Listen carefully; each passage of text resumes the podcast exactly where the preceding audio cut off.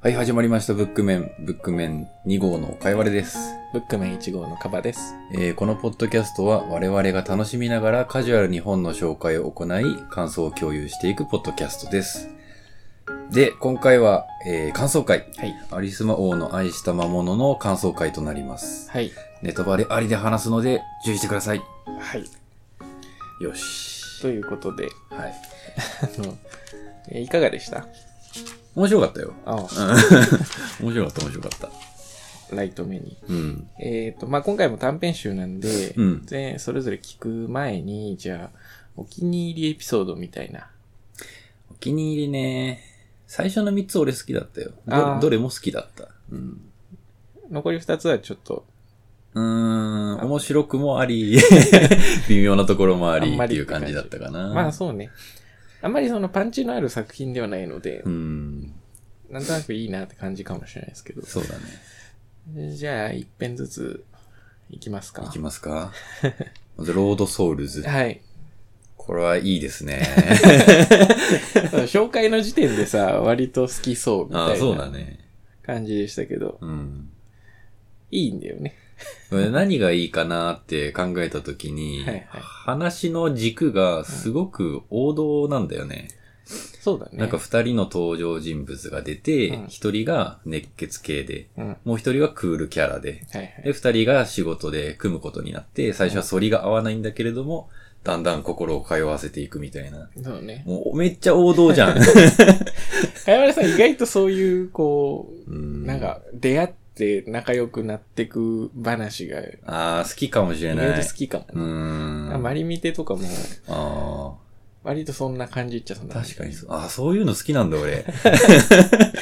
分析がなされてきましたけどい。や、この王道感は、もう読んでる際にもうこれ絶対面白いじゃんって思いなが ら、読んでる。そうね。うんだからどっちもいいやつってのがまたね。うん。いいそうんたですよね登場人物がね、バイクとそのサポートをする AI ってい そうう。そう人間じゃねえんだけ ど。いや、でもその、名前が複雑で覚えてないですけど、バイクの方、うん、俺も覚えてない。キャラ、 めっちゃ良くないですかいや、バイクの方のキャラいいね。あ、バイクこんな感じなのかなみたいな。 まあちょっとイレギュラーなんでしょうけど、うん。やんちゃ感がすごくいいいや、でいすね、いよね。で AI も AI でさ、うんちょ最初はこう、あ、本当の AI っぽいなうとん思いきや、うんなんか徐々にこうね、人間味じゃないですけど、そうだね。こいつはこいつでいろいろ考えてるっていうのがそうそう良かったね。ね。まあ、結末的にも、結末と言っていいかわかんないですけど、うん要はなんか昔載せてた奴らの将来みたいなのがちょっと垣間見えるっていう、まあ、めちゃくちゃ王道です よね。まあ、そうなるでしょうっていう、うんもう。安心感がある作そう品だ。ね。やっぱ会話ベースで進んでいったのかなりうまいよね、このうん書。き方が。そうなんだよね。何にも情景描写ないのにそ、うちゃそうんとなんか物語の時間軸とかがわかるようになってて、うん。これすげえなっていうふうにそうね。思ったね。僕、この作品、まあ、非常にロードソウルズめっちゃ好きで、うん。あの、なんですかね、この小説媒体でやる意味がちゃんとある作品だなっていうふうにあ思あ、っ確かてにいて、ね。これ例えば漫画とか映画とかだと、絵にならないじゃないですか。なぜなら、これ、情景描写ないっていう話だけ ど、そもそも情景がないところでのやりとりだかうら、ん。バイクは物が見えないからね。 だから周りに何があるのかみたいなのうんを描写することもできないし、うんで心情とかもさ、彼らは別に心があるわけではないかうら、んもう喋ってることがほほぼ全てみたいな、うんあのただのデータのやり取りっていうのが、ちゃんと小説の、小説と言っていいかわかんないですけど、うんセリフのやり取りっていうのが必要十分な感じがして、非常に、なんですかね、技巧的な感じがしますよね。うん、これすごいうまくできてるなって思うよね。うん。いや、素晴らしい。はい。とても良かった。次、ゴールデンブレッド。はい。これもね、良かったですよ。ちょっとね、あの、僕、紹介どうだったかなって思ったんですけど、うなんか、割とぼんやりというか、舞台設定が面白いですよ、みたうん、いでな。もそんあ、あんな感じじゃないかな、紹介 するとしたら。でも難しいんだよね。なんかこう、どこがいいとかじゃないんだけうどん。いや、さっきのうん、かおちゃんから言われてハッとしたけど、これも人間関係なんだよ ね。そうね、確かに。その、ヤマトの国から来たうん。男と、あとその、先にいた女の人そうそうそう。の交流名みたいなね。うんそうか。高村さん、あれかね、恋愛小説とかいいのかもね、あ意外ーと。うん、好きだよ。あ本当に恋愛ものも。そうだね、確かに。 あんまり、こう、進んで読みはしないけど、読んだら面白いなって思う感じだね。いやこの、一文目がいいよね。なんだっけな、何で一したっけ文目がね。一文目、いきなり、おって、なるところなんだけど。あ、そう畳マットに登られた布団の横に。なのそうだ。そこに僕は、印刷アトモスフィアを感じたわけです。忍者スレイヤー感 ね。いや、これ、ところどころこんな単語出てくるけど、すごい、ああ、いいなって思う。ふすまドアと。そう そう。あ、なんかこう、間違って伝わっちゃってんだなって感じがすごくうん。いいし、かといって全然イメージできなくもないから。そうだね。土下座ポーズと気をつけポーズ。そこだけ読むと完全に忍者スレイヤーなんだよな。でも別にそんなぶっ飛んだ作品じゃないからね。うん。いいんですよね。なんか途中、情景描写がかなり想像しにくかったね、この作品ああ、まあは。確かにそうかも。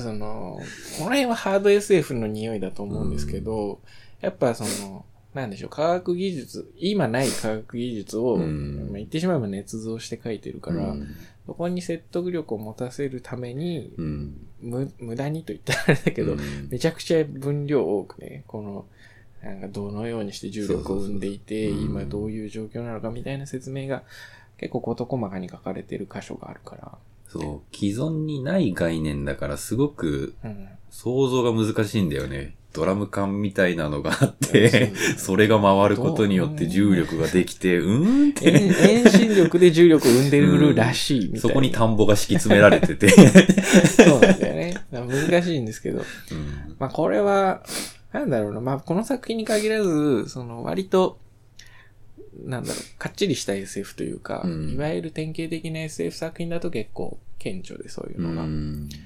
読んだことあるかわからないですけど、あの、星を継ぐものとか。は、読んだことないね。タイトルは知ってるんだけど。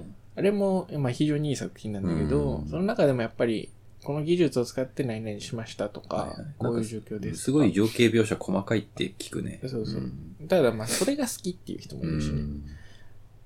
僕は割と好きな方できっとこうなのかなみたいなだかうんらこういうのが映画化された時にあこれかみたいああ、そうね。な なるほど一みたいな回絵で見てみたいね、そうこそうそうの情景は。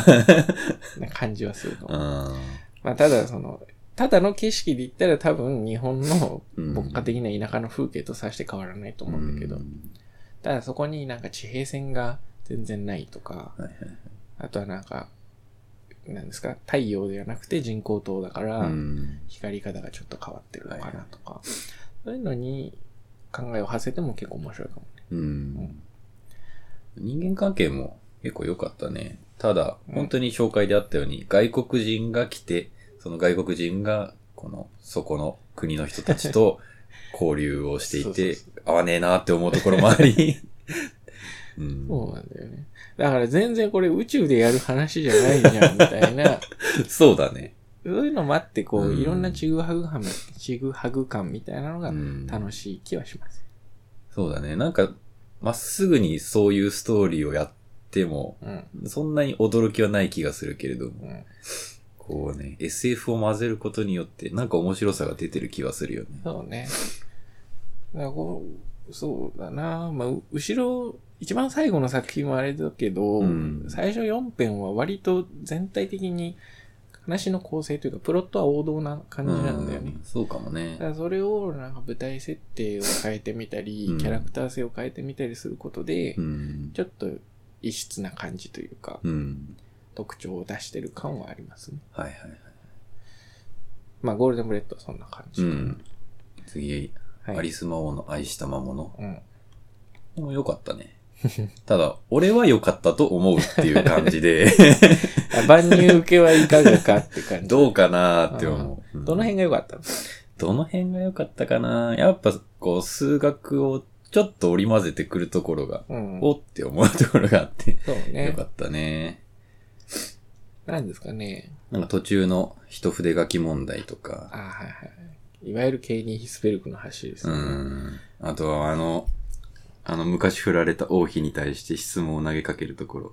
あれ、ポアンカレ要素を投げ投げかけるところ。はいはいはい。あれねい。や、あれ答 えられねえよって。俺もわかんねえな、みたいな。 そういう楽しみ方も確かにできますね。で、最後にさ、すげえ無理やりぶち込んでんなって思ったのがあったんだけど。うん。最後のさ、あの、魔物のセリフで、あ、これだ。えっ、ー、と、うーんと、すなわち、王子の命令に現れ、命令って読むのかな、これ。黎明。黎明だ。 すなわち王子の黎明に現れ、御事の没後に用として消えた、星の光の、何これ。読めねえな、俺全然。 逆からだったんです。塊 塊。うん、塊の従者は、それのせいだったのではありますまティカって。 マスマティカぶち込んでくるって思ったよ、ここで。ありあります、待ってください。あまあ、なんですかね、その辺はこう、童話というか、昔語りというか、吟遊詩人というか、うんその辺の雰囲気なのかな。その、まあ、中世、い中世と言ったらちょっとあれだけど、中世よりちょっと前ぐらいのヨーロッパとかを舞台にした、うん。えーその吟遊詩人物語みたいなのだと、歌を歌ってる体で書かれたりするので、うそんの辺でこう韻を踏んだ感じで話したりとか、あの、ジプシーの昔話と か、うん、そういう感じなのかな。そういう雰囲気感なんじゃないいかや、な。今まで、でありますまいかっていうのが続いてき て、最後にありますまテマィスカマティカ。マスマティカはちなみに、こう、数学者がよく使う計算ソフトのこと ね。まあまあまあまうん。あ。あその辺のこう、 ユーモアですかね。まあまあ、そういう数学的な、数学的なというか、うんまあ数学知識による楽しみ方ももちろんできると思うんだけど、うん僕は今作割と、あれなんですよね。時代に載ってる作品っぽいなと思っていて、うん。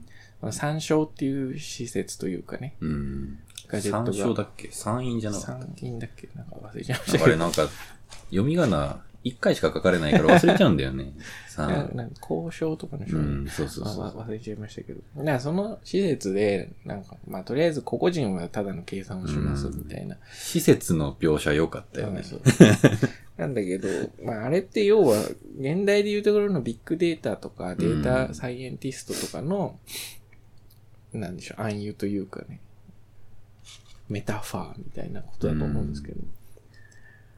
この施設はね、いや、みんな坊主にしないと、知恵熱が出て倒れちゃうっていう。それ ちょっとドバじみてますけどね。そんなことないよ。みたいなそんなこと言ったら数学科みんな坊主ですよ。いやで、トイレは座ってるところに穴が開いてて、そこ で直接するみたいな。ー、はい。マジかーマっジてで。辛いな。うん。人権とかはないですかうん。でもちゃんと手当ては出るって いう。ら。まあまあまで、あの、王女に、こう、質問した時にはいはい、答えられないのですかっていうふうに。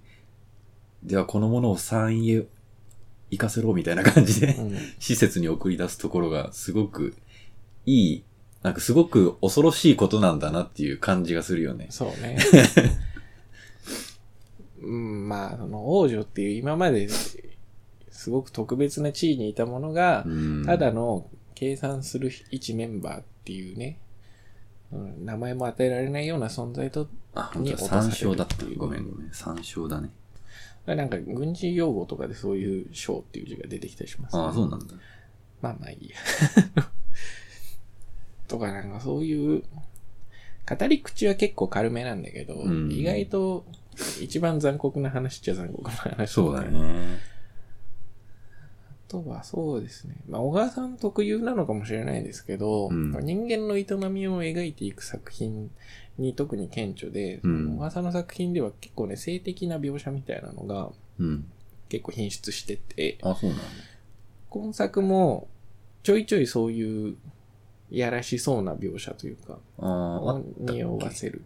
ああ、最後の方はそうだったね。最後の方とか、ああのと作品は魔物との、魔物が誰かに語りかけてんだけど、うんその誰かと魔物がなんかしてんじゃないのみたいなうん描写であるとか、うーん。あともうアリス・マオンも当時今物とずっと一緒にいたけど、うん。それはなんか男女関係的な、まあ女性かどうかもわかんないんうだけど、ん。まああったんじゃないのみたいな匂わせる描写だとか、っていうのが結構しつこく出てて、確かに。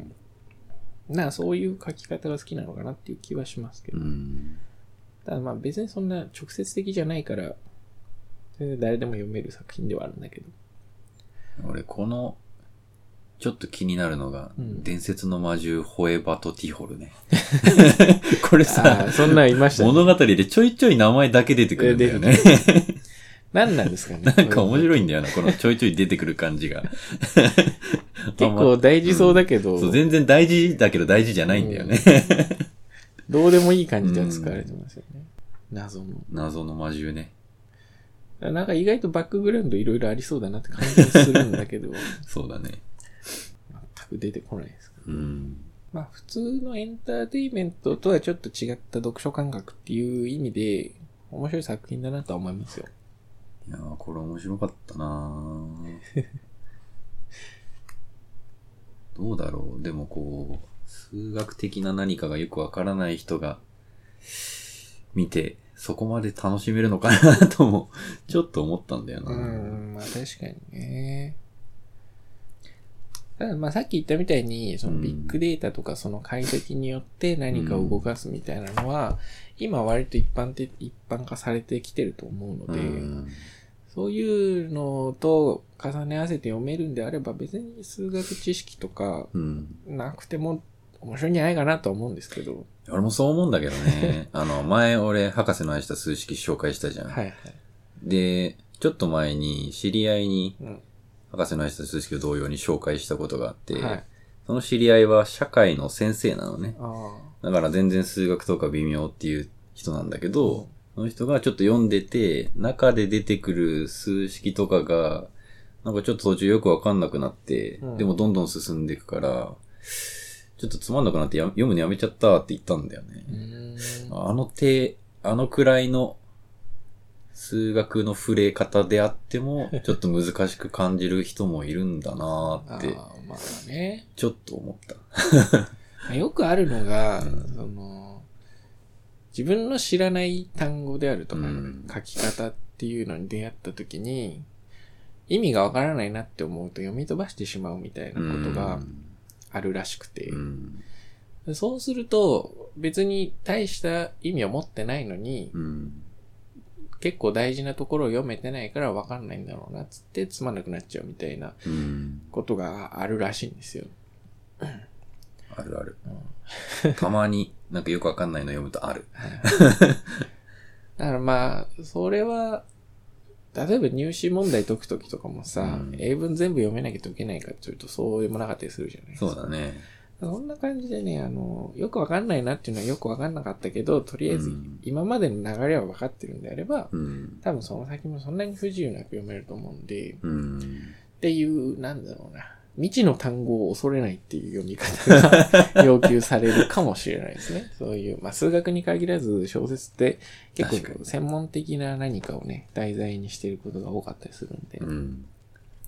まあそういう時にこう投げずに読めるかみたいなのは多少人には問われるかもしれないですけそどうだね。。だからこの辺は全然優しい話でさ、うん。ねえ、なんか人によってはもうめちゃくちゃなことをひたすら書くみたいな作家もいるじゃないですか。いるね。炎上等とそか。うだ ね。あの辺いねや、、まず、今俺も同じ名前をが浮かんでた。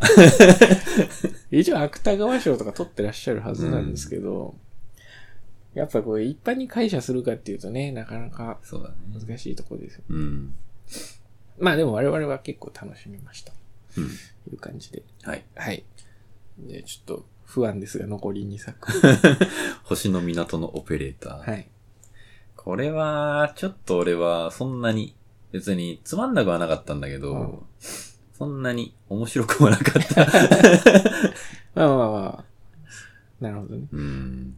なんだろうね、どの辺だろうね。割と展開が駆け足だったりするからなのかな。いや、なんかね、展開が想像通りになっちゃったんだよね。ああまあうん。王道中の王道ですからね。なんかこれ読んでてすごい自分でハッと気づいたのが、うん自分が物語とかを見たり読んだりする上で、うん大事にしてることの一つとして、こう、意外性があるっていうはい。のがあるんだなって思ったんだようね。ん。うん、ちょっとこの星の源ののオペレーターは意外性が自分にとってはなくて、まあ、ない、微ね。妙だったんだけ ど、うん、その意外性っていうのは意外と大事なんだなってはいはい。感じたね。なるほどう。ん、まあ、確かに、まあ、未知の物体がやってきて、そのまま日常を送ってて、うん、で、まあ、密かに思いを寄せる人がいて、うん。どうせその人とくっつくんでしょって思いながら見て、で、事件が起きて、 やべえやべえってなって、うんで、案の定未知の物体が活助け躍てくれして、て。で、そこからちょっとなんか、謎のコンタクトがあって、うん で、そこで、思い人と再会して、うんくっつい て、めでたしっていう、非常にね、こう、王道というか、だからもしも、小学生とか中学生の時に読んだはいはいら、純粋に楽しめたかもしれない。ああ、なるほどね、うんいわゆるお約束っていうのがまだ、うんはっきりしてない時とかにね、うん。そうなのかもしれないなう。んあー僕もね、いや、全然好きなんだけど、うんやっぱ他の作品と比べると、こう、ずば抜けてっていうところは、あんまないなって思う作品ではあって、うん。特にね、その話の軸が、その謎の三角錐と、うん三角錐じゃないのか、三角形と、あと、三角錐いいんじゃないコーンみたいな形。あそうこコーンね。うんあコーン、謎のコーンとう、ん。あと、その、思い人とっていうう、二軸あるじゃん。はいはい。で、どっちもなんか割とぬるっと進行するんだよね。そうだまあね。なんか流れの中でこうなりましたって感じで。うん。多分、うん。どっちかに焦点を当てたらまたもうちょっと深みが出たかなって感じはするんだけど、まああ、そうか。あ、短編としてはそうですねって感じもあ るし、うん。なかなか難しい。ただね、あの、完成度は高いですよ。お約束ではあるけど。そうね。そうしっかりはしてるね。そうそううん。こまごまと事件が起きて、うん。えーと退屈はさせないってういう、ん。この触れ幅が上に触れることはそんなにないんだけど、うん下にガンブレするってことあもあ、全そ然なんいそ。んな感じはした。うんうんアベレージが高いっていう感じがすうるんんですね。ものすごいなんか悪口言ってるみたいなんです けど、あの、僕は割とお気に入りです、この作品。なんかこう、安心できるね。そうか、そうか。で、次、リグライト。リグライト。リグライトはなんか難しかった な、読んでて。そうね。そう、一回しか読めなかったけれどもうん、一、回読んだだけじゃちょっと難しいなっていう感じはして。